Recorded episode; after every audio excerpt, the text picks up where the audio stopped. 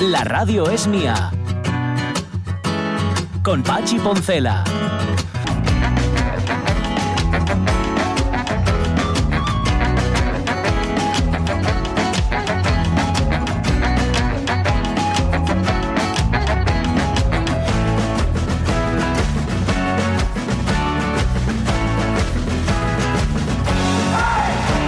11 y 7 minutos de la mañana, es que, a ver, para quien no lo sepa, Lazarillo es una, revista que se imprime en Asturias para España y para Latinoamérica y que va justamente de lo que ya imagináis, de lo que ya asociáis con Paco Abril, que es el, el libro infantil y juvenil. De hecho, es la revista de la Asociación Española de Amigos del Libro Infantil y Juvenil, que acaba de lanzar su número 44 y ahí aparece la entrevista con eh, Pinocho. Así que otro día charlamos con Paco Abril, que ya veis, siempre es un placer hablar con él, nos presta mucho. Bueno, bueno, bueno, bueno, mira, eh, Jorge, ¿no sabes quién está aquí? Que ha venido a ¿Quién? vernos. Mira, a ver, dite algo. Hola. Bueno, No, ¿quién- Jorge. No te sale. No me sale. No te sale, porque, claro, para eso tienes que haber gritado mucho al micrófono, eso, y haberte fumado varios cartones de educados como Trevín, por ejemplo, eso te falta, te falta un poquitín. Está, ha venido a vernos Elena Román porque no aguantaba. No, se echaba demasiado, demasiado de menos. Mm, sí, en, ca- en cambio Pablo Fernández no vino. es que él tenía las notas antes. Ah, vale, que tú saliste ahora porque tienes que ir a buscar las notas. Claro, claro. y- y- Bueno. No sé si, no sé si va a ser justicia. o no, pero bueno. Siempre, siempre mejor que no, ¿eh? Sí, o sea, si- sin, pera, sin, nada, sin pera la justicia, ya sabes que este mundo no es justo. Para, en cualquier caso, no necesitas. Tú ya me, me, me hacías antes una estimación. Son Sí, buenas, sí, ¿no? sí, una media 7, 8, 9. Pero como me dijo Jorge Alonso, Bueno. te deseo suerte o justicia. No, no, no. Sí, sí. Suerte. no, no, no. A ver, no, pero no por Elena. O sea, yo sé que si, si el mundo fuera justo, Elena tendría todo dieces. Hoy, oh, no, Pero- bueno, no, no bueno, te nueve. creas. Bueno, ocho y medio, ¿eh? tampoco nos pasemos. Pero como el mundo no es justo, pues que mejor la suerte, ¿no? Oye, ¿y ahora qué- a qué te vas a dedicar ya sin la radio? Pues a muchas cosas. Voy a seguir en hostelería, ¿eh? Eso de Vas a seguir en momento, de momento vale. no me lo quita nadie. Vale, Yo vale. quiero, Mm. es que la sección, la sección con Goguen Fullita de algo se tiene que nutrir. Sí, señor. Te dejó, te dejó un poco tocado, ¿no? Te, tocada, mejor dicho, la, No. la conversación de ayer con Google. No, ¿eh? Que va, no, no, sí, sí, gané yo por goleada, Sí, estoy la segura. verdad que sí, vaya imbécil, ¿no? Tío, qué vergüenza. Creyéndose Martínez. De hecho, no lo Scorsese. sé. Igual, si me estás bueno, escuchando. igual el martes no viene Goguen y vienes tú. ¿eh? Porque yo, Nah. le estoy- yo le vi, le vi, bueno, en fin. No, yo le vi muy bien, ¿eh? Sí, ¿eh? Sí, yo le vi, le vi muy, muy suelto. Vale. Sí, bueno, ya sabes, arroz blanco. Es Ya, pa- arroz eso, blanco. Para la soltura. Bueno, total que vas a tener un verano muy intenso, ¿no? Sí, y nada, voy a estar echando una manita a, a una agencia en la que es muy, bueno, para mí es muy familiar, que Sí. se llama Be Real Management, que está aquí, Mm. tiene aquí su oficina en Asturias. Sí. Lleva artistas como Petaceta, Juaco, Mm. eh, Jordan Boyd, eh, la- está, mm, están- O sea, toda gente que yo no conozco, ¿no? Toda gente, sí, son muy urbanos. Sí, ¿no? Son muy Jorge, urbanos. tú, tú los conoces, ¿no, Jorge? Tú sí. Jorge. Eh, alguno y alguna de ellas incluso estarán por el programa. Ah, y amigo. Puede- Vale, vale. Puede que el Bueno, viernes volvamos a vernos, Jorge. Ajá. Sí, bien, bien. Os vais a ver las caras los dos, vale, vale, pues nada. Me- Sabéis además que esto, ah, es que no lo conozco, da la impresión de cuando dices, cuando, cuando boomers, o sea, vacunados de mi edad, decimos que no lo conocemos, es que ya nos cerramos a conocerlo. Pues no, señor, en la radio mía lo que Claro, hacemos claro. es, y si no lo conoces, vas a conocerlo ahora. Pues sí, ¿eh? sí. Y ya está, vale. Lo que escuchan las, las nuevas generaciones. Claro. ¿Y, y vacaciones no vas a tener? ¿No vas a Eh, descansar? Llevo sin vacaciones siete años. Puedo vivir un mes más, bueno, más más sin ellos. Mm, pues que es yo- un mes yo- arriba, un mes abajo. Yo no podría, pero también es claro, yo soy mayor. Claro, no, pero es que cuando tienes varios trabajos diferentes, Claro, no te queda más remedio. no puede, cuadrar vacaciones es muy difícil a veces. Ujú, Entonces ya. uno se acostumbra a que sus vacaciones sean de dos días. Ujú, ¿Veis? ¿Lo veis, no? Caunedo, ¿lo veis, Alonso? ¿Cómo se puede vivir sin vacaciones? Se puede vivir ¿Eh? sin vacaciones. Perfectamente se puede vivir sin vacaciones. Que os Hombre, estáis aburguesando. perfectamente, perfectamente. Os estáis hamburguesando todo. No, perfectamente no, pero bueno, se puede vivir. Bueno, vete a por las notas, por favor. Cuando las las recibas, me pones un mensaje, le pones un mensaje a abuelito, Poncela, y, y lo comentamos aquí en antena. Pero ¿sabes lo que yo Y le quiero? damos de 20 euros. ¿Qué? Antes de irme quiero cantar la canción de la palmera. Ah, ¿quieres cantar la de la palmera? Vale, pues Ah. venga, yo te ayudo si quieres. Venga. ¿Quieres de palmas? Sí, vamos, Poncela, sana a bailar, que tú lo haces fenomenal. Tu cuerpo se mueve como una palmera, suave, suave, su, su, suave. Vamos, patitos, a Bailar, que tú lo haces fenomenal. Tu cuerpo se mueve como una palmera, suave, suave, su, su, suave. Ya está. Gracias, Elena Román. Uf, a ver si puedo llegar a las 12. porque Tengo ahora mismo un colapso bronquial. Paco Jorge Alonso. Estoy, soy una mezcla de Jorge Alonso y Miguel Trevín. Estoy ahora mismo así. Pues por así. donde vine, me voy. Hala, pues corre. Cierra por fuera, ¿eh? No se te olvide. Gracias, Elena Román. Luego contamos las notas que has sacado. Venga, Eh, luego. tenemos paseo hoy eh, con los ojos de Tausen, de nuestro viajero romántico del siglo Sí. XVIII, ¿verdad? Tenemos tiempo también para que nos contéis vuestras meteduras de pata. Mm, Después de lo de Unai Simón, cualquier metedura de pata se queda en nada. Mm. Y ya decíamos al principio, menos mal, menos mal que le metimos una manita. Fue manita, ¿no? Fueron cinco goles a Croacia, porque Sí. si no, si no, ahora estaríamos hablando del gol, del autogol de Unai Simón. Que, vale, luego contamos las vuestras, vuestros goles de Unai Simón. ¿Qué más? Eh, nos vamos a ir a Alemania, como Pepe, que se fue a Alemania. Vamos a hablar con un compositor asturiano, con Javier Vázquez. ¿Qué hace en Alemania? Pues os lo, nos lo contará él, pero de momento yo os puedo decir que estrena ópera. Y, que un asturiano esté en una ópera en Alemania, esto es noticia. Mm. Como son los alemanes a más para lo suyo, de las óperas. Vale, pues Mm. escucharemos un poco de esa ópera y hablaremos con Javier Vázquez para que nos cuente. Pero nos habíamos quedado sin las Asturias historias en la primera hora y ya sabes cómo somos aquí, ¿eh?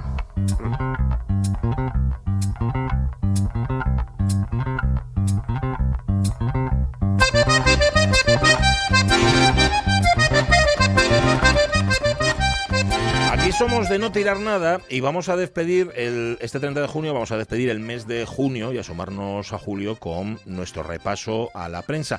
Que ayer os hablábamos de la huelgona, ¿os acordáis? Hablando de tira marrón y de cómo se crearon esas redes, cómo las mujeres de la cuenca, de las cuencas, crearon esa red de, de colaboración. Esto fue entre abril y junio del 62 y os, dijimos lo difícil que era encontrar información sin más en los medios asturianos, que claro, en la época en la que estaban se debían mal que bien a las censuras del régimen. Bien, a cambio, a cambio de información, a cambio de noticias, el espacio informativo de los periódicos se llenaba en el 62 con tal cantidad de sandeces que si no dieran ganas de llorar serían para reírse. Y eso es lo que vamos a hacer, reírnos por no llorar.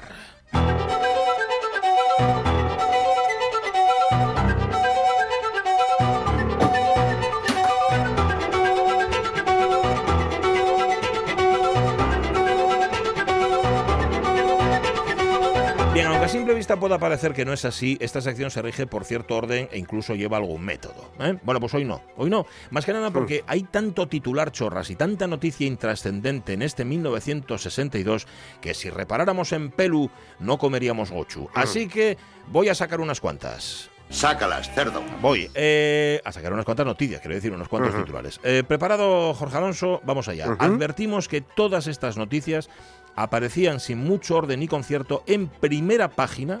Atención, Mm. primera página del comercio entre abril y junio de 1962. La primera noticia estaba fechada en Italia.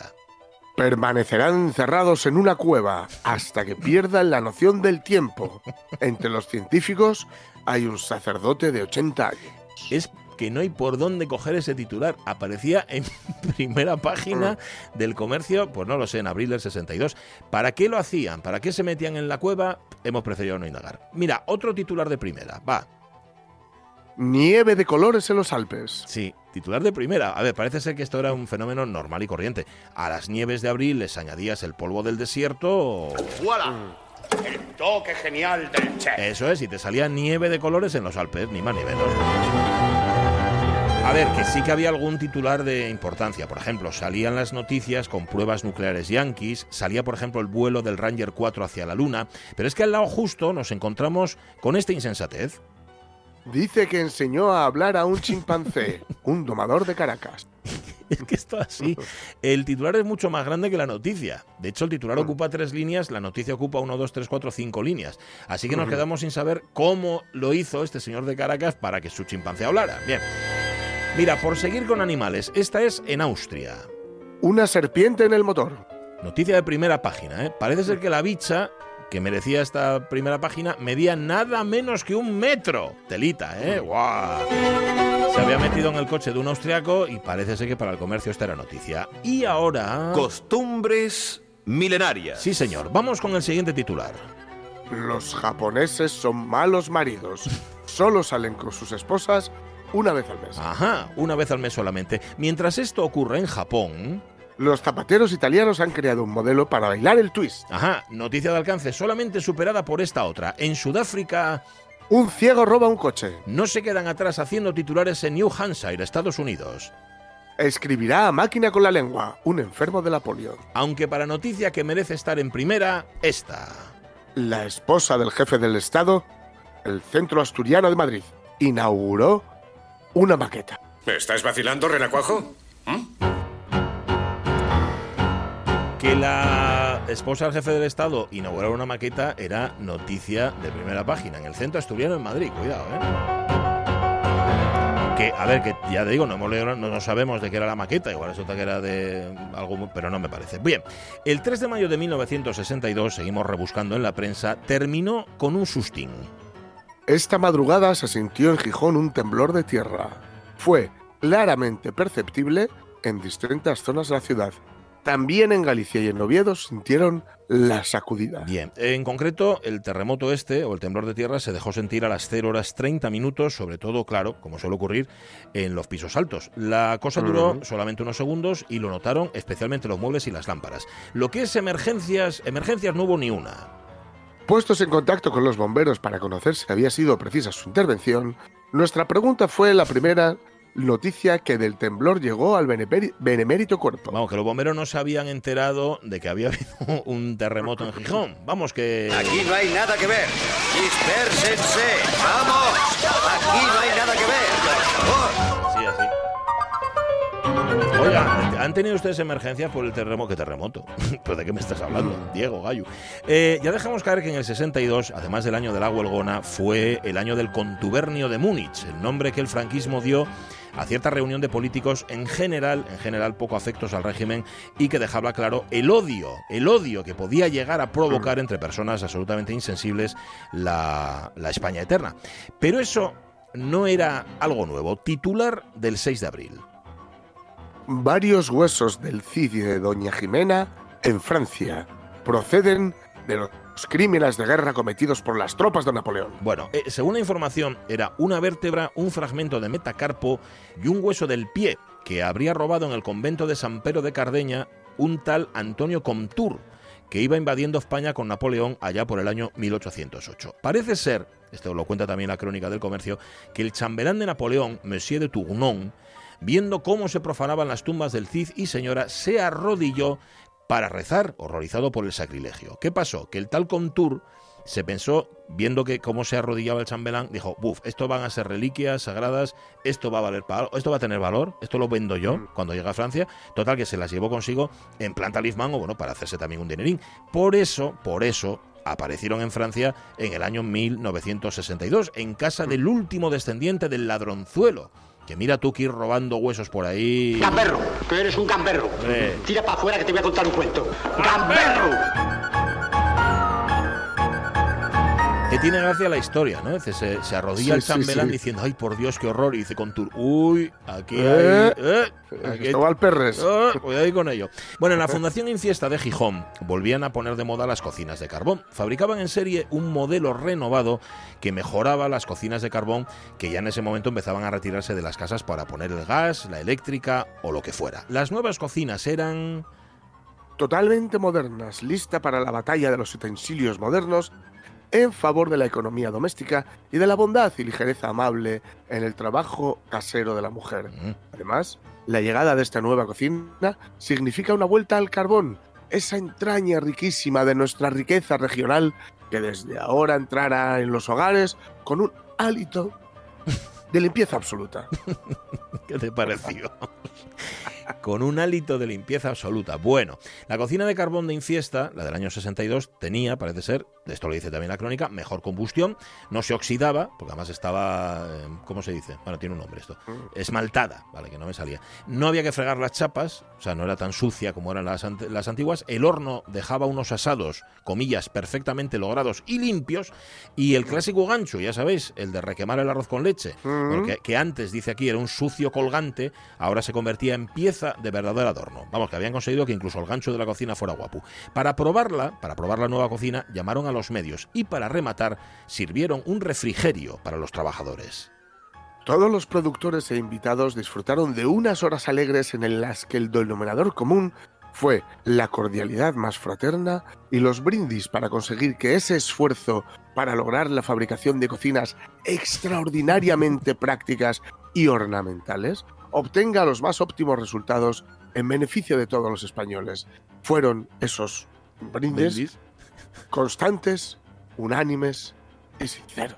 Habla usted, un pijo de bien. Really, un, un pijo de bien habla. Oh, sí. El que decía esto mismo, los brindis constantes, unánimes y sinceros, era el del hálito de limpieza absoluta. Vamos, que no sé quién redactó esto porque no viene firmado, pero casi Sí. mejor, por no hacer, ¿sabes? Por no poner color a nadie.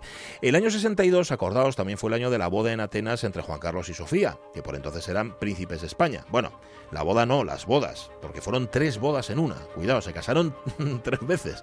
Una católica, una ortodoxa y la otra civil. Y claro, cuando se preguntaban, oye, y con tanto devaneo, con tanta historia, ¿por qué no pidieron en algún momento la nulidad o algo así? Pero vamos a ver, tenía que pedir Mm. tres nulidades, ni más ni menos. Justo el mismo día, fíjate que lo que son las cosas, el mismo día que se casaban los reyes, o sea, príncipes entonces, el 14 de mayo, la factoría motor ibérica de Barcelona ponía en marcha, con asistencia ya de las típicas autoridades que no se perdían una, el tractor Ebro número 10.000. La ocasión tenía premio. Se concedía una paga extraordinaria a todo el personal y, asimismo, de ahora en adelante, el precio de esta máquina será rebajado en 10.000 pesetas. Os dais cuenta, ¿no? Una paga extraordinaria y 10.000 pesetas de rebaja. Mira tú qué rumboso. Pues sí. El tractor Ebro número 10.000. Mm, eh, Me, estáis cansados de ver las furgonetas también de Ebro, ¿no? De la marca Ebro. Que ahora Sí. mismo, yo, yo- y camiones, ¿no? Yo creo que ahora no se fabrican ya. Bueno, no lo sé. Luego, y justo debajo, y con esto vamos a terminar, en la esquina, justo debajo donde te contaban lo del tractor número 10.000, en un modulín que casi ni se leía ni nada, aparece la siguiente noticia. Plácido gusta en Cannes. Los críticos que asisten al, al festival cinematográfico dicen que la gran calidad de las cintas presentadas ha hecho de este festival el mejor de los últimos 15 años. Sugieren que el vencedor estará entre Plácido, de España, Cupola, de Japón, y Un gusto de felicidad, de Inglaterra. Ajá. Em, ahí lo tenéis, pues que no aparece el nombre de Berlanga por ningún sitio ni nada. No, al final, pues no, lo sabéis también. Plácido no se llevó la palma de oro, ni tampoco, por cierto, se llevó el Oscar al que optaba el año anterior, porque Plácido estuvo ahí en la carrera por los Oscars en el año 61. Pero mira, de todas las noticias que hemos contado hoy en esta sección, esta es la que más nos gusta. Qué fregado, madre, madre. Eh, lo veis, ¿no? Lo difícil que es pescar noticias y noticias gordas en la Hmm. prensa, en aquella prensa. Y si vas más atrás en el tiempo, que esto lo decimos, oye, por haber visto periódicos, yo que sé, de los años 50, todavía más, era complicadísimo. Ser periodista en los años 60 tenía un mérito pf, que no veas. Entre lo que no podías contar, las censuras de un lado y de otro, la, autocensura, que me imagino que se imponían ellos mismos, y luego tener que contar las cosas de esa manera tan, tan rimbombante, un hálito de limpieza absolutamente.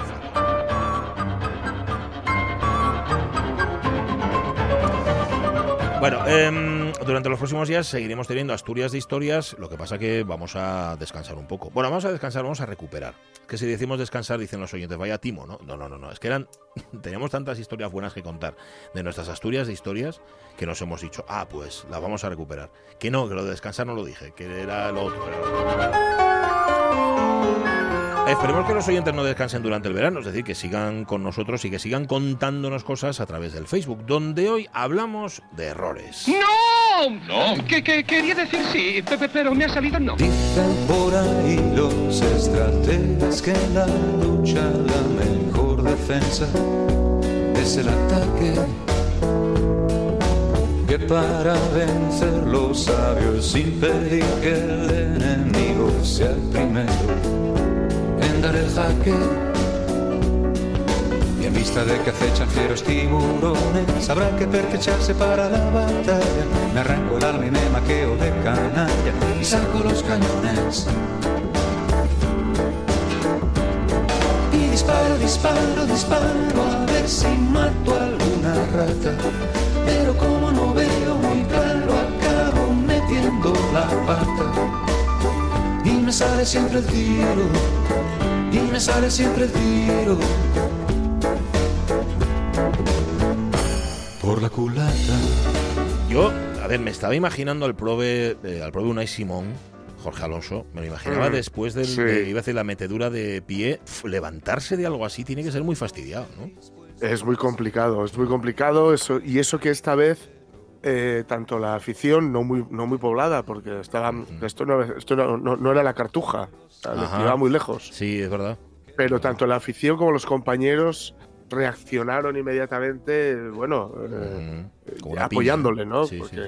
eh, es lo único que puedes hacer, porque si se te, si se te pone de bajón al portero, Bueno, lo llevas complicado. sí, sí, sí. Lo llevas muy complicado. Y la verdad es que el propio equipo además respondió muy bien porque eh, no tardó mucho, la, la primera parte empató y luego él eh, demostró también tener, bueno, una entereza más que notable porque hizo mínimo tres paradas que, Sí. que salvan el partido. Es verdad, es verdad. Es que, claro, eh, te puedes venir abajo, puedes bajar los brazos y ya no recuperarte más, pero el caso es que Unai Simón estuvo ahí, vamos, en su sitio, Sí. ¿eh? como había que estar, lo cual Sí, tiene, sí. tiene doble mérito. Mm. Em, es que ocurre- hay un problema con, con lo que le ocurrió, Sí. que es que él es un porterazo, un porterazo. a- antes, antigua, en, en el fútbol antiguo, los porteros tenían que parar los balones. Ah, Pero ahora también tienen que eh, ser casi casi un, un líbero, ¿no? Un, un- un jugador de campo. ah, amigo. Y Unai Simón es un portero a la antigua, es decir, se dedica a parar. A parar, claro. Y España, pues eh, claro, mm, de, de tanto en tanto les hace jugar con el pie. Y él no es lo suyo. Sí. También el sol le estaba dando de frente. Además. Y bueno, no puso el pie duro, con perdón, que es lo que tenía que haber hecho.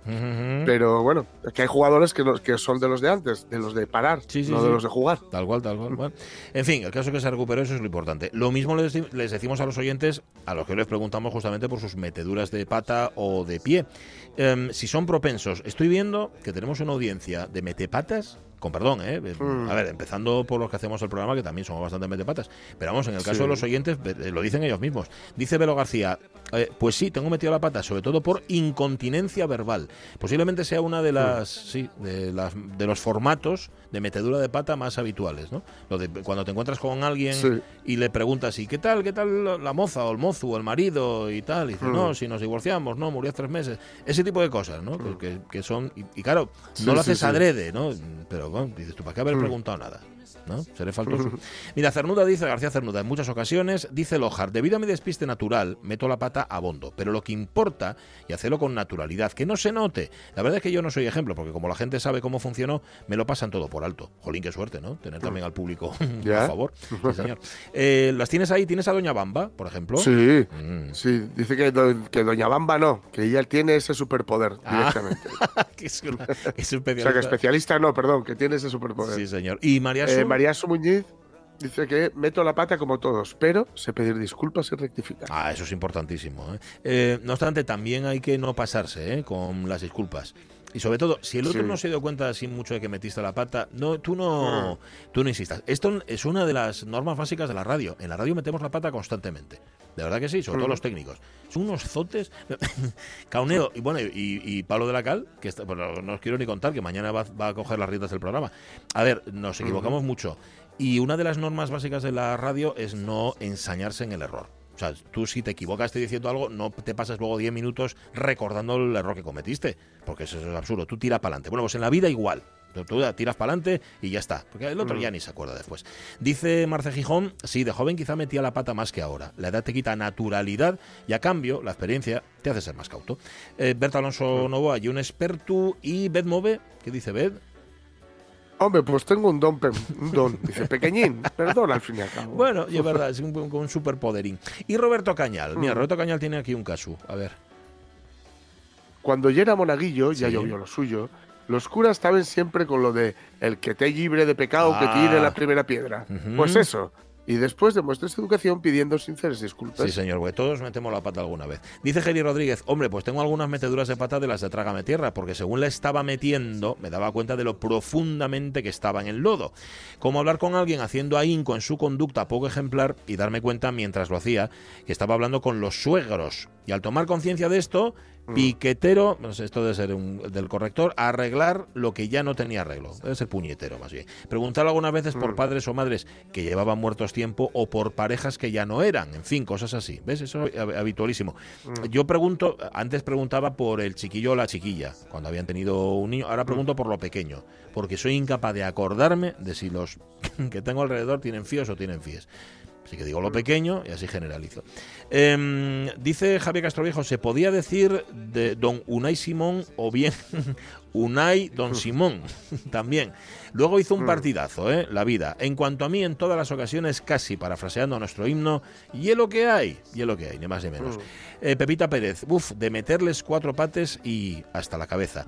Em, nos pone un vídeo eh, Rego, yo tengo que reconocerte que luego se me olvida ver los vídeos que compartes, pero que no, no es por maldad, que se me, se me va, porque además compartes muchos. Dice Rodríguez Rego, yo tres veces al día meto la pata, una por inercia, otra por ley de la gravedad o cualquier ley cuántica, la tercera para indicar que el día está a punto de terminar, pero nunca se me olvida que soy guardameta, que viene a ser lo mismo que cancerbero. Y la canción que nos pone es Cancerbero, pone aquí. Eh, no sé si es épico es la canción, Cancerbero es el grupo, no tengo ni idea. ¿Te has dado cuenta, Jorge Alonso, que lo de Ujú. Rego son poemas de estos que dices tú de la Enter? ¿No? Sí. Sí, sí, sí, sí. Cierto. Una palabra en cada línea, pero nunca se me Sí. olvida que soy guardameta, así sucesivamente. Pues otros hacen libros así. Ahí, ahí lo tienes. ¿Qué dice Aitana Castaño, por cierto? Todos los días del año, varias veces al día. Está bien. ¿Y Lola Posada? ¿Qué cuenta Lola? Soy más de juntarme con metepatas que de meter la pata. Ah, pues ten mucho cuidado. ¿eh? porque todo se pega. Em, dice Conchi Díaz Borbolla, a diaria durante mis X años. No Mm. dice cuántos años tiene, pero que todos los días mete la pata. De continuo, dice Marisa Cantón García, Mercedes Álvarez a diario muchas veces y lo que te rondaré. Y Xavi Sam, ¿qué dice? Xavi Sam, ¿qué nos cuenta? ¿Y quién no? Ya. lo decía Lucho, el fútbol es un juego de errores. En la vida pasa lo mismo. Se basa en decisiones erróneas y acertadas. El tiempo te dirá cuáles. Claro, nunca sabes, muchas veces no sabes si te equivocaste o no, eh, lo compruebas después. Por cierto, le escuché esa frase a Luis Enrique en la rueda de prensa del fútbol es un juego de Mm. errores. ¿Eso se lo inventó él o, es- o ya es un adagio? Bueno, es uno, es una de estas unas frases unas que, que circulan por ahí, ¿no? Y las coges al vuelo. Ujú, Eh, dijo otra que a mí me parece mucho más interesante, eh, que es a la hora de defender, de defender un resultado, que dice que cuanto más lejos tires el balón, más rápido vuelve. Ah, está bien. Sí, Está bien, está bien. sí. claro, porque ya no lo tienes tú. Claro, claro, claro, ni más ni menos. A ver, es eso que. es, eso es, es puro cruifismo. Sí, sí, sí. Cruifismo decía que si tú tenías el balón, que solo hay un balón en juego. Claro. Que si lo tienes tú, el otro no lo no tiene. lo tiene, total. Sí, sí, sí, sí. total. Lo- otra cosa es luego, luego lo que hagas con el balón, claro, porque por, por eh, ¿cómo se dice en este caso? Por tener el balón tampoco te van a dar nada. sí, pero vamos, no, pero me refiero a la, a la hora de defender, esto que, Sí, se llama, que ahora sí. se llama defender con balón, ¿no? Si Ah. tú lo tienes, el otro lo tiene, con lo cual no te puede hacer daño. Ajá, vale, vale. Em, dice Sonia Estada Copín, hay cosas que ya directamente no digo. La última fue, ¿cómo se parece el guaje al, ¿cómo se parece el guaje a su padre? Y no era el padre. Está bien. Mm. Dice Monte Pérez López, aprendí a no hablar sin conocimiento. Mis meteduras de pata actuales son pequeños despistes, como aquel que tanto enfureció al vigilante de una exposición de arte moderno cuando utilicé como paragüero una de sus valiosas obras. está bien, está bien empleado el artista. Blanca Pérez Soto, meto la pata de continuo sobremanera con la nueva tecnología, que no es lo mío. Comparto sin enterarme, borro lo que quiero guardar, mando mensajes a quien no quería en ese momento. Eso igual es por no poner las gafas de cerca. En fin, esto es un sin vivir, dice Blanca Pérez Soto. Y Amparo Turanzas, ¿qué nos cuenta Amparo Turanzas? ¿La tienes ahí? Dice, mi padre estaba un año viendo pasar la procesión de la guía en el puente de Llanes con un conocido. Ya sabéis cómo es esa procesión. Tropecientas mil mozas vestidas de llaniscas. Ajá, De pronto aquel paisano empieza a decir que el traje no le quedaba bien a todas. ajá. Que las sabía que mejor lo dejaba pa' Prau. Que las había feísimas. Y le dice mi padre, sí, como aquella que viene por allí. Dice el paisano, aquella es la mi nuera. Mi padre pe- pensó en tirarse de cabeza de la vergüenza que le dio. Ajá. En su descargo, Sí. diré que la susodicha nuera, la pobre, es la mujer más fea de todo el concejo. Entonces, ¿para qué anda comparando con nosotros? Ay, qué bueno. Pero me estoy imaginando el momento tierra trágame o tírome al, al agua, ¿sabes? Sí, sí. Dicen, hiela mi nuera. Mm. Que esto a veces hay mucho guasón eh, o mucho coñón, como diríamos en Asturias, que, que lo hace adrede, ¿no? Dice, no, no, si se hiela. Mm. Entonces, claro, te ponen un verte que no, hombre, que no, que no hiela mi nuera, y es Sí, mentira. sí. Lorenzo Linares, pues todos los días, pero al lado de los madrileños que votaron a, a la Ayuso, dice, soy un genio. Eh, eh, Méndez Hurtado, resumiendo mucho, soy un hacha y me equivoco muy poco en cosas del trabajo y un auténtico desastre en las cosas importantes de mi vida personal. Y la última que es la de Alicia García. ¿Qué nos cuenta Alicia? Tengo muchas meteduras de pata, principalmente porque soy bastante despistada. Una vez, hablando con una clienta, surgió el tema de los nombres, y yo le comento que un familiar mío acaba de poner a su hija un nombre que no me gustaba nada, que nunca lo había escuchado y que no había nombres ni nada para ponerle ese. Que no había nombres ni nada para ponerle ese, vaya. El nombre en cuestión, en cuestión era Erundina. Uy, Cuando termino de despacharme a gusto, me dice, pues yo me llamo Erundina. toma. Me, pegué más pe- me quedé más pegada que un sello y no recuerdo cómo lo intenté remendar porque fue hace mucho tiempo. Bueno, puedes decir, a ti te queda bien, no obstante. Es que hay personas que los nombres no les quedan bien, pero a ti, Sí. Erundina, yo creo que te va, te va como un guante, ¿no? Está bien, ¿no? Erundina. Erunda, ¿no? Te llamarán también. Ay, ay, ay, ay. Bueno, eh, gracias por las risas, oyentes de la radio mía, aunque en el momento en el que te pasa, de risa lo justo, ¿eh? porque reír te ríes poco. 11 y 37, gracias por compartirlo, por no haberos dado vergüenza, eso está muy bien. Sin, sin vergüenzas, eso sí, no sin vergüenzas. Ah, vale, em, separadorcito, ese que tienes para mí, y nos vamos a la comarca. La radio es mía. Que hubo un certamen, un campeonato que era el campeonato de la mejor fava del mundo. Ah, es verdad. Por eso, ¿eh? el día anterior estuve muy interesado, el día anterior también, bueno, bueno. Pero te bueno. de la fabada. Vaya juega, no. Pero- ah. Vamos a ver. Pero la ¿Qué tiene que respeto. ver? Pachi Poncela.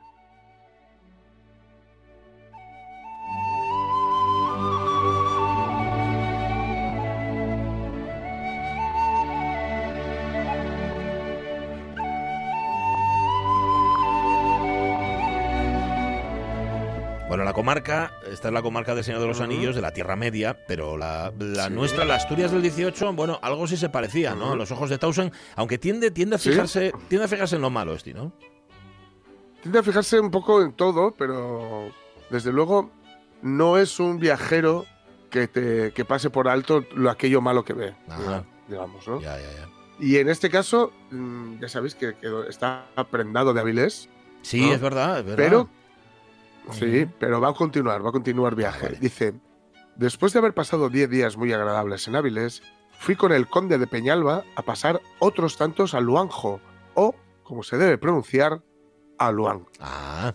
Luanco tiene 370 casas y 1.800 almas, de las cuales 1.300 confiesan y com- y comulgan. las 500 restantes son niños, no ateos, ojo. es un pequeño puerto de mar, Sí. sí, que se mantiene del cabotaje. La, ¿sabes? La, la navegación de cabotaje, que es la navegación de, de, de bajura, o sea, de cerquita de la mar, ¿vale? El camino de Avilés a Luanco tiene casi siempre, sigue, perdón, casi siempre la orilla del mar. Cuando llegamos, el sol se había puesto y era noche cerrada.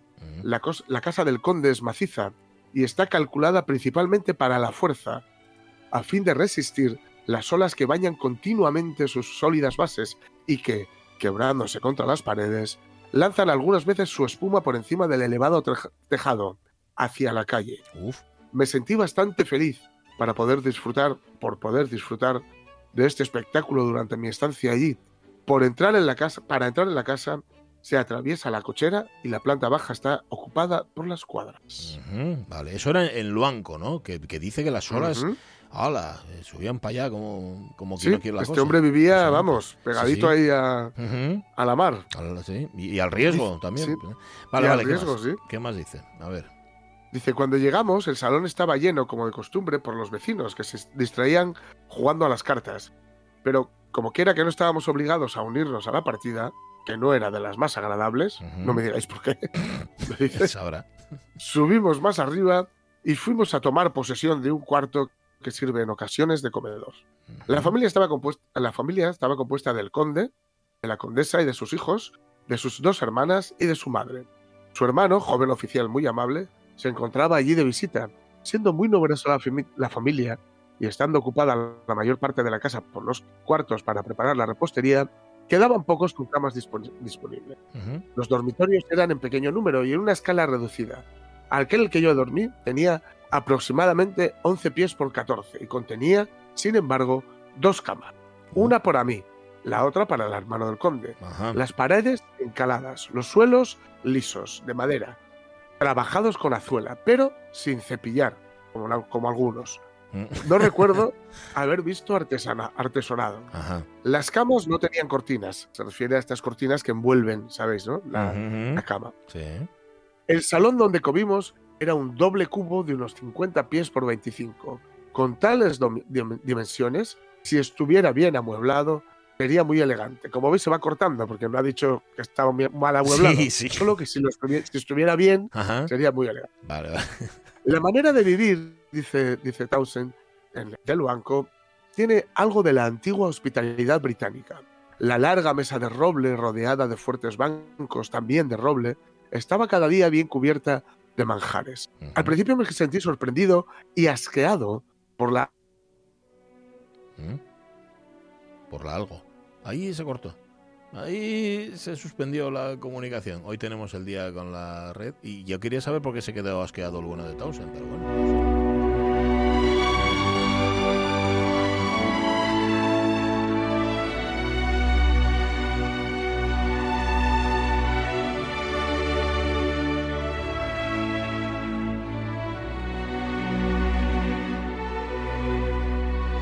Pasa? Que no vuelve, ¿eh? Ahí, qué pena.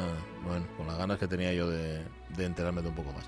Em, bueno, lo retomamos más tarde. Retomamos este viaje por la comarca. Sabéis que todo esto viene a colación de un libro fabuloso donde se recoge justamente, eh, recolectado por José Antonio Mases, donde se recoge aquellos viajeros románticos, etcétera, etcétera. Bueno, Asturias vista por viajeros, románticos, extranjeros es y otros título. visitantes y cronistas famosos. has vuelto, Jorge Alonso. Oye, ¿por qué se sentía asqueado el bueno de Townsend ahí en el banco? Sí, bueno, este hombre decía que daba la vuelta a la mesa, Sí. hablaba con- libremente con toda la familia, pero de una manera casi ininteligible para mí. Ajá. Se sentaba a veces en el extremo de la mesa o bien agarraba un hueso. Entonces se echaba a reír y charlar como un mono. Sin embargo, esas maneras no parecían ofender a nadie. Supe que ese miserable individuo era, efectivamente, el tonto del pueblo. Ah. Y como tal, gozaba del privilegio de ir donde le placía Ajá. y de hacer lo que quería sin ninguna restricción. Sí, señor. ¿dónde- Sí, señor. ¿habrá plaza para esto? Bueno, lo que pasa, lo que pasa que creo que hay más of- eh, más demanda que oferta, ¿eh? De esto. Ya. ¿Sabe? Que siempre salen, que siempre. Oye, pero esto me encanta porque la- Ujú. es, es con- contrario a la figura que podemos tener, y perdón por la expresión de, de tonto del pueblo, tiene más que ver con esto que los eslavos, los rusos, bueno, llaman el, Mm. el inocente, ¿no? El Eh, puro. sí, efectivamente. ¿Verdad? Que la Sí. persona a la que respetan, que es como, como el tipo que Mm. este, este es el intocable, ¿no? Y puede hacer lo que quiera. Que a veces se le, se le suponía incluso tocado por Dios. Sí, sí, sí, ciertamente. O sea, este Sí. podía hacer lo que le diera la gana porque era el tonto del pueblo. Qué bueno. Eso es. Sí, Me sí, sí. me Ahí está. Vale, vale, vale. Y sigue contando, no hay sencillez mayor que la de los habitantes de esta alejada provincia. Las naciones educadas se ofenderían con la libertad y claridad con las que se habla de cosas que, en una sociedad, sociedad más refinada, ni siquiera se atrevería nadie a insinuar. Mm. Sin embargo, tal lenguaje ni molesta aquí, ni excita lo más mínimo las pasiones. Ah, Pero al mismo tiempo, familiaridades que en otros países son tenidas por inocentes y que de no ser tomadas con mala intención no causan ni pueden causar escándalo, aquí y en toda España se consideran muy ofensivas y si Ah. tienen lugar en público provocan una repulsa general, aunque no ocurre lo mismo ni se producen si se producen en privado. Lo cierto es que me quedo con las ganas de que diga cuáles. Ya, ya, yo, no yo entra- estaba esperando, pero no dice nada, ¿no? Sí, no entra, no entra el trapo. Vaya. Lo que sí dice es que las mujeres no usan colorete, ni polvo, ni Ah. tocado, ni gorros, ni gorros, perdón. Solo rodean su cabeza con una simple cinta. La juventud y la belleza pueden salir ganando con un adorno tan poco rebuscado. Pero las mujeres de edad, a falta de encantos prestados, nada tiene que puedan agradar a la vista. Mm. Ala. Nada, ninguna, que llegue como la nuera de No. este que nos contaba Sí, Amparo sí. antes, o sea, que no... Sí. que no-. Sin embargo, los hombres no dejan de ser atentos con ellas, ni ellas son insensibles a sus atenciones. Un negociante del banco había cortado un trocito de tabaco y lo había arrollado con esmero en una pequeña tira de papel para formar de este modo un cigarro del grueso de una pluma de ganso. Había cuidado de pellizcar y arrancar los dos, extremio- los dos extremos inútiles. Después, con una madura deliberación, sacó su mechero con su piedra Bueno. y su trocito de, yes- de yesca, Boletus ignarius. Hizo fuego, encendió su cigarro, comenzó a fumar y, hallando que tiraba bien, lo presentó a la condesa. Esta se inclinó, lo tomó, lo fumó hasta la mitad y se lo devolvió. Mm.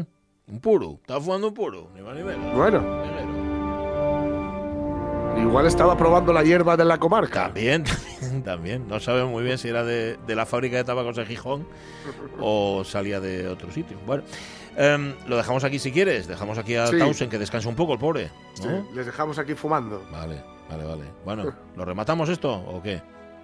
¿Quieres? Les dejamos, les dejamos fumando y lo remataremos con, bueno, decir que eh, estos, estamos hablando de viajes, pues bueno, Ajá. para quienes están a punto, a punto, a punto de poder viajar. Sí, vale. Una chica y una pistola,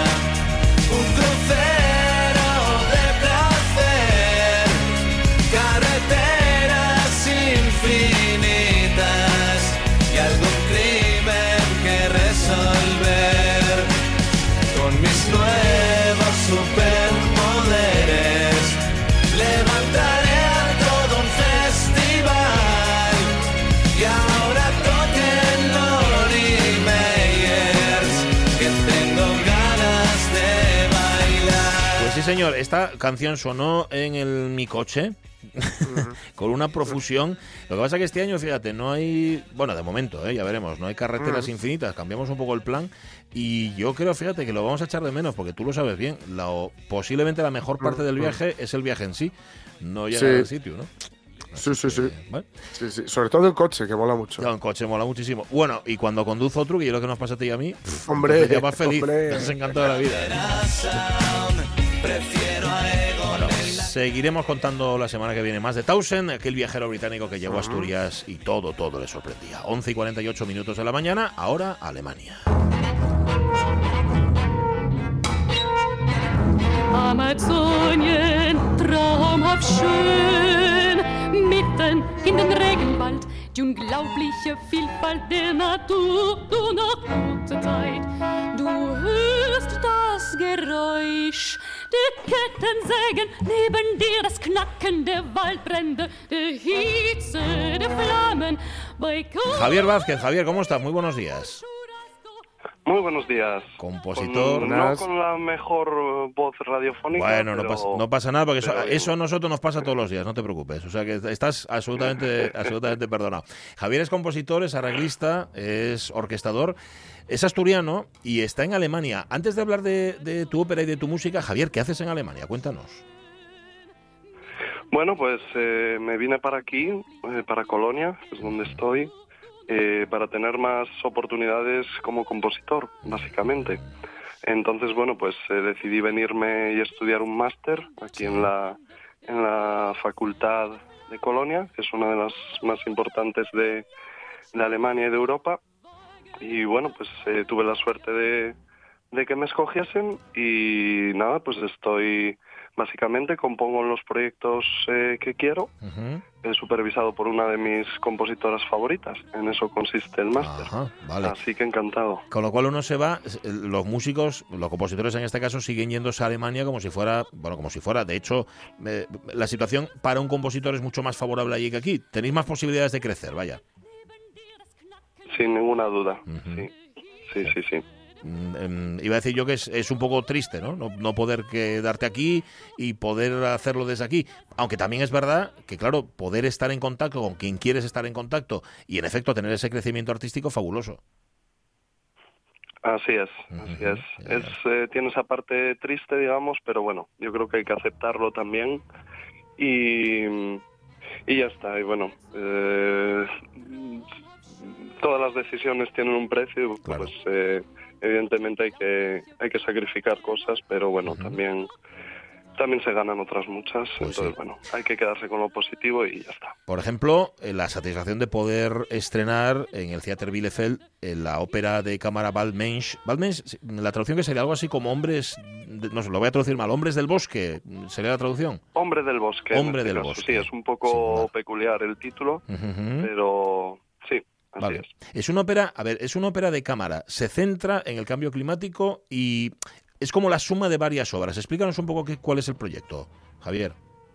Sí, el- este proyecto, bueno, nace del propio teatro y el, el nombre global del proyecto es All Days for Future, como Fridays for Future, ¿no? Los viernes para el futuro, el movimiento de, Sí. de seguidores de, de Greta, De Greta Thunberg. Thunberg, eso es. Y entonces, bueno, eh, en este caso es una propuesta bastante original. Son tres, eh, tres eh, óperas de bolsillo, digamos, 20 minutos cada una, de tres compositores distintos, eh, eso, centrados en el, en el cambio climático. Y bueno, cada una de las óperas se centra en un momento del tiempo. En, el- en mi caso, ¿no? con El hombre del bosque, es en el caso de Chico Méndez, que fue el primer activista indígena en el Amazonas, que su asesinato trascendió eh, a, a los países occidentales. Y bueno, eso fue asesinado para porque era molesto de cara a obtener más tierras, ¿no? Para la explotación de, de, de los intereses económicos. Eh, y sí. esa es la primera de las tres. Luego hay otra sobre Greta Thunberg, basada en- un poco en esa figura o en esta controversia actual en torno a los defensores y retractores del cambio climático. Y la última está centrada en el futuro. Decíamos que se estrenaba el, el 4 de junio, el viernes 4 de junio. ¿Cómo fue el estreno, Javier? Pues fue un estreno eh, un poco peculiar, pero creo que creo que también, o sea, se perdió el estreno en vivo. Se decidi- decidieron realizar desde el teatro una, una producción en vídeo. Sí. Lo que pasa es que en este caso, en lugar de ser simplemente un streaming del escenario, eh, que creo que son muchas veces streamings bastante tristes, Ah. en este caso decidieron directamente hacer una película.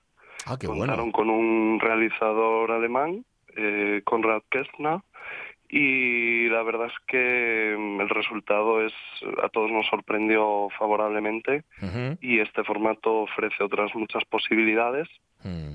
y la verdad es que es también más actual de alguna manera Sí. más cercano a- al público, a la gente. Y bueno, de hecho, una de las partes principales del proyecto es eh, el lado educativo también, ¿no? Para jóvenes y para acercarlos a, a la vanguardia de la creación musical y al, y al teatro musical, ¿no? En general. Es que cuando, cuando el público en general escuchamos la palabra ópera, se nos viene otro concepto a la cabeza, pero aquí, Javier, estamos hablando de una ópera absolutamente contemporánea por temática y por, eh, ¿cómo decirlo? Por, la, por esa necesidad de conectar con la realidad en la que vivimos y de conectar con el público directamente, ¿no? Eso es, eso es. Y también por, bueno, pues por la, por lo que es el, el- la estética también de, de cada uno de los tres compositores que participamos en el proyecto y bueno, que es eh, lo que aquí se llama nueva música o en España música contemporánea. Lo que pasa es que es muy dentro de esta música pues hay muchas corrientes estéticas. Yo creo que la mi generación eh, yo tengo ahora mismo 30 años Sí. y mi generación es, es mucho más cercana al público, yo creo, que, que una o dos generaciones más atrás. Ajá. Eh, Hay una necesidad de, de reconectar de alguna forma. Tal vez las vanguardias, eso de hace una o dos generaciones, eran tan vanguardistas, tan rompedoras, tan disruptivas que se dice ahora, que se necesita, no sé, restañar o volver a soldar esa conexión público público-compositor, ¿no? Sí, por lo menos para mí ese es un tema, ese es un tema importante y que tengo presente al componer. Eh, eso, ¿no? Como intentar ese componente social, digamos, ese componente, sí, bueno, ese componente social de, de la creación artística y del hecho de compartir una creación con un público, pues intento en la medida de lo posible, sin renunciar a mi, a mi estilo o a determinadas Mm, sí, a, de- a determinadas decisiones estéticas, eh, bueno, intento en la medida de lo posible conectar lo máximo posible con, con, el, oye- con el oyente. ¿no? Eh, Es- eso no significa, claro, eso no, no significa sacrificar tu criterio artístico. Quiero decir, no creas un lenguaje más accesible sencillamente para llegar al público. Eh, Existe, digamos, una especie de, de- de compromiso entre lo que tú crees, lo que tú quieres hacer y ese público que te va a escuchar, ¿no? Eso es, eso es. Efectivamente, yo creo que es una cuestión de compromiso y también de buscar, bueno, de buscar otros elementos, ¿no? En, en la música y hoy en día, por ejemplo, también la reflexión está muy presente en, en esta vanguardia, la reflexión de en torno al, al propio escenario, ¿no? Y, y en torno al músico como cuerpo en un escenario. Y bueno, aunque en este caso, en esta ópera quizá quizá no, no, no se ve eso tanto, pero muchas veces los músicos eh, no dejan de ser para nosotros un cuerpo en el escenario, entonces puede ser también un actor, Ajá. o lo puedes ver como un performer o como o como un maniquí si quieres, ¿no? O sea, hay muchas eh, conexiones extramusicales, muchas cuestiones extramusicales que podemos trabajar y yo creo que eso también hace. Que esté un poquito más cerca del público, sea más fácil de seguir eh, eh, este tipo de vanguardia, ¿no? Que si fuese simplemente un algo puramente musical, ¿no? Sin, sin una intervención de lo escénico. Por lo que tú percibes, Javier, y por el tiempo que llevas ahí en Alemania, eh, ¿es diferente el público de allí del público de aquí? ¿Es más receptivo, por ejemplo, el público alemán? ¿Tiene, un, no sé, un mayor bagaje en este tipo de, de experiencias musicales que puede tener el público español? ¿O no? Igual resulta que somos más abiertos aquí. Hombre, eso depende, yo creo, también depende mucho a nivel local, ¿no? Y también en España yo creo que depende mucho cada lugar y un poco la red local de, esos conciertos o esos eh, programadores locales, ¿no? Lo que lo que lleven haciendo durante décadas. Claro. Aquí en Colonia es, es como un centro de, de nueva creación. Aquí nació la música electrónica, por ejemplo. Sí. Y mm, en los estudios de la radio de Colonia.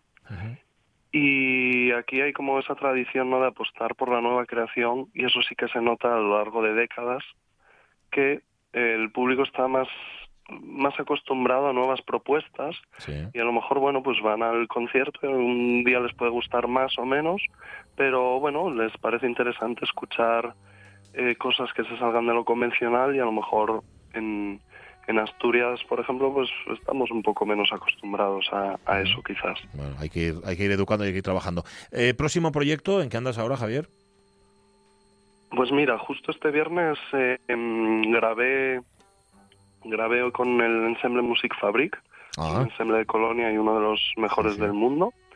Ten- he tenido esa oportunidad increíble de poder trabajar con ellos y tengo que, bueno, es una obra eh, también en vídeo. Estamos últimamente quizá demasiado acostumbrados a, a eso, Sí. al formato, pero eh, decidí eh, utilizar al máximo este este medio y bueno me toca hacer la postproducción digamos de ese vídeo y del sonido y jugar un poco con la ilusión de lo que de, de lo que se ve y lo que se oye realmente no y hacer algo una especie de realidad aumentada en la que en una en un formato de concierto no se podría entonces voy a explotar esa eso con la obra y estoy pendiente de que me envíen la grabación y, y poder ponerme manos a la obra y después pues mira como decías antes con el tema de, de arreglista y orquestador Sí. que de hecho tú, tú mismo has cantado una de mis Sí, señor. con la Orquesta de Cámara de Sierra hace Cierto, unos años. cierto. Y mm, que Pachi es un gran cantante, para Sí, quien sí, no lo a- sepa. además. 20, 20 segundos, Javier, que nos vamos. Dime, dime. Cuenta, cuenta. Sí, nada, eh, simplemente ahora tengo un, un proyecto como arreglista con Dries El Malumi, que Mm. Ah. es eh, laudista de Jordi Sabal. Qué bueno. Así que un poco reconectando con mi parte de arreglista también, para que no se me olvide. Pues no, nada, seguro que no se te olvida. Como andar en bici. Javier Vázquez, un placer poder saludarte desde aquí, desde Asturias, y esperando volver a verte en algún momento. De momento, te escuchamos. Un abrazo fuerte, cuídate. Un abrazo grande para allá. Abrazo.